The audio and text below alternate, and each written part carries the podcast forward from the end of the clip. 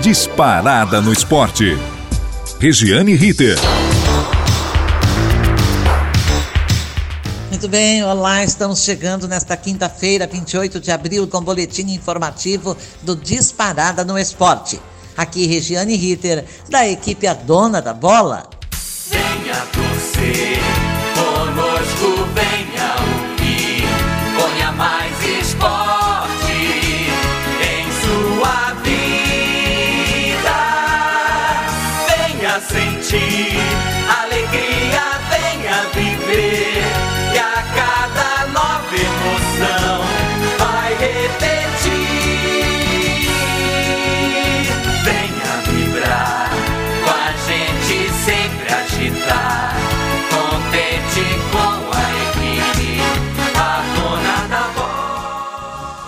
começamos logo com Libertadores de América, terceira rodada. Fortaleza 2 a 1 no Alianza Lima e Fortaleza, seus primeiros pontinhos, hein?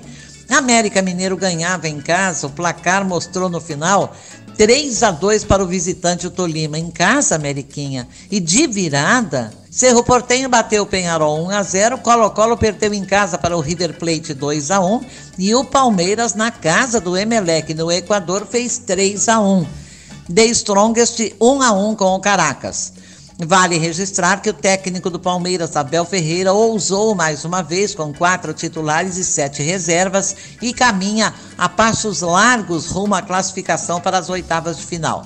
Rony se isolou o maior artilheiro do Verdão em Libertadores, 13 gols, ultrapassando Alex, 12. O Verdão completou uma marca impressionante, 17 jogos sem perder fora de casa na Libertadores, recorde absoluto. Apesar de passar sufoco no segundo tempo, quando o Emelec diminuiu, ainda estava 2 a 0, foi para 2 a 1, mas o Everton segurou bem, fez no mínimo duas grandes defesas e a estrela de Breno Lopes brilhou. Fez um golaço e garantiu 100% do Verdão. Três jogos, três vitórias. Ah, também foi bonito o gol de Gabriel Veron. Opa, fazia isso nas divisões de base do Palmeiras, agora está fazendo no profissional. Hoje tem mais, fechando a terceira rodada, Universidade Católica do Chile, lá no Chile, e Flamengo. O Fla defende o 100%, a invencibilidade, evidentemente, e a ponta do grupo H. Olímpia e Colón, Always, Always, uh, perdão, e Deportivo Cali. Hoje estariam classificados os brasileiros Palmeiras, Atlético Paranaense, Bragantino, Atlético Mineiro, Corinthians e Flamengo. Estariam eliminados América Mineiro e Fortaleza.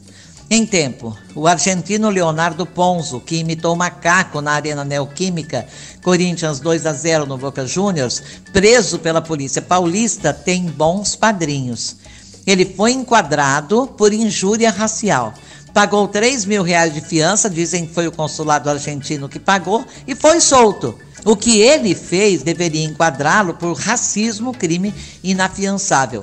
Dizem que em novembro de 2021 o STF declarou injúria racial também inafiançável. Não, não é. Porque foi pago e foi solto, o que ele fez deveria enquadrá-lo mesmo no crime, crime de racismo. O torcedor, após ser solto, promoveu mais uma ação racista nas redes sociais.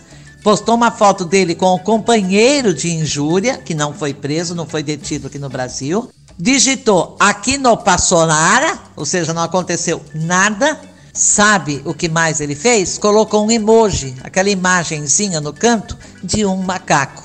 Ele imitava um macaco nas arquibancadas da Arena Neoquímica, provocando jogadores e até torcedores do Corinthians. Nesta Libertadores, já são quatro casos. Emelec e Palmeiras teve, teve provocação da torcida do Emelec com a torcida do Palmeiras com gestos racistas, Estudiantes e Bragantino e antes River Plate e Fortaleza no dia 13. Eles chegaram a jogar bananas para os outros torcedores, para os torcedores do Fortaleza. A Comembol não se manifesta, não faz, não atua, não age e nós não cobramos? Como é que fica? Os clubes brasileiros têm tão pouca representatividade assim na Comembol? Confederação Sul-Americana de Futebol? E as federações brasileiras, não tem? A Confederação Brasileira, CBF, não tem? Representatividade? Então, os diretores daqui são diretores de lá. Ganham salários astronômicos, viajam barbaridade por conta das confederações e federações. E não agem num caso desse? Estão esperando uma coisa mais trágica, um desfecho é, daqueles que não se explicam e daqueles que não se aceitam? Espero que não, né? Na Copa Sul-Americana a luta é mais árdua, o prêmio é menor e só o primeiro lugar de cada grupo vai às oitavas de final. Os outros oito times que completam as oitavas são oriundos da Libertadores.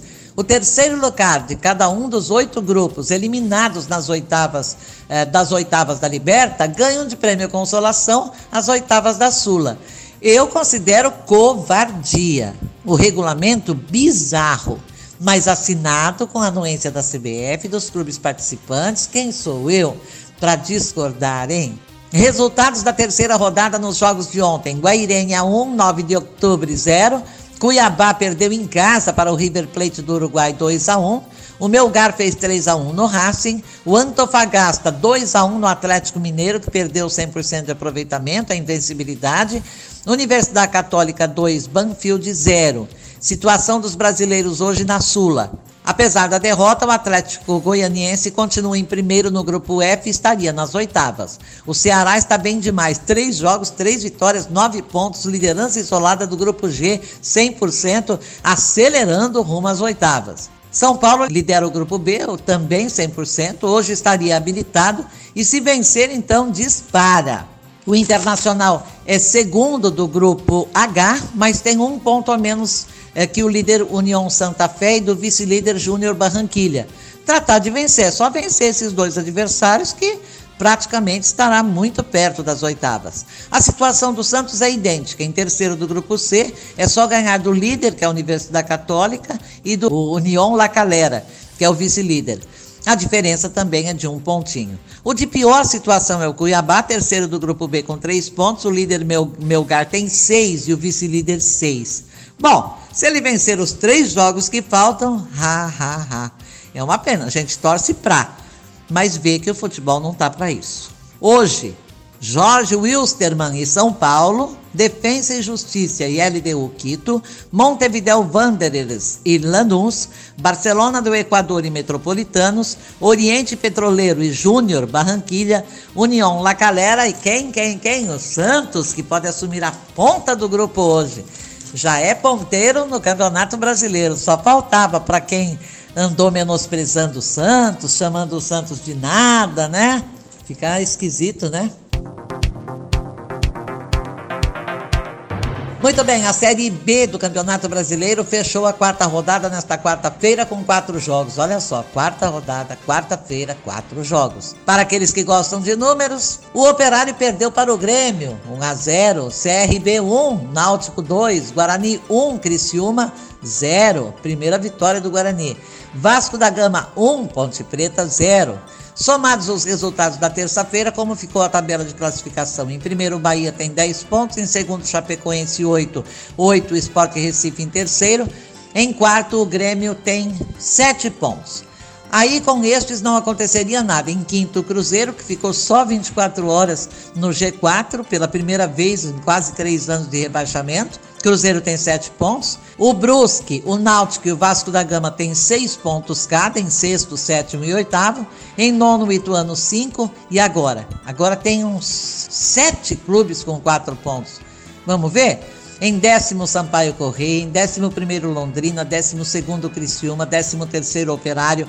Décimo quarto, Guarani. Décimo quinto, Ponte Preta. Décimo sexto, Tombense. Quatro pontos cada um.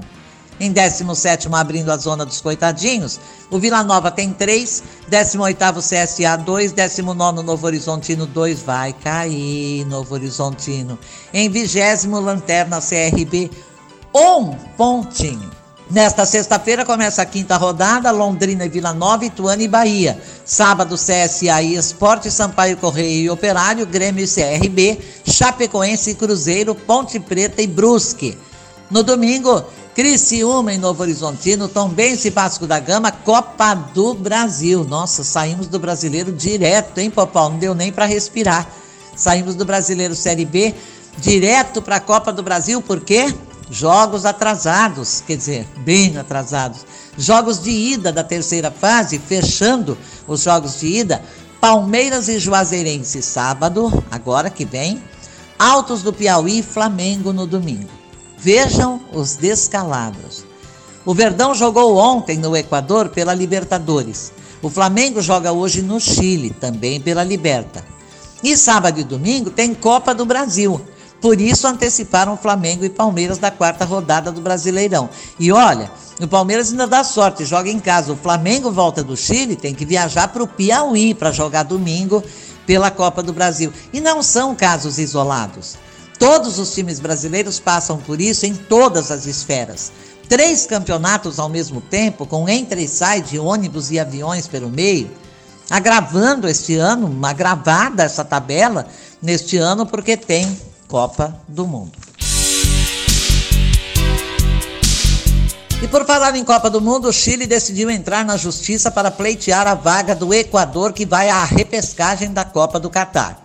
A alegação do Chile é que o Equador usou nas eliminatórias o lateral Byron Castilho, que na verdade seria colombiano e não é naturalizado equatoriano.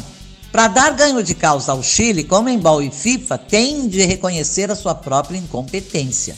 Mas se os fatos estão aí, são verídicos e há provas, não tem como negar, o Equador perde pontos em todas as partidas que o lateral Byron atuou.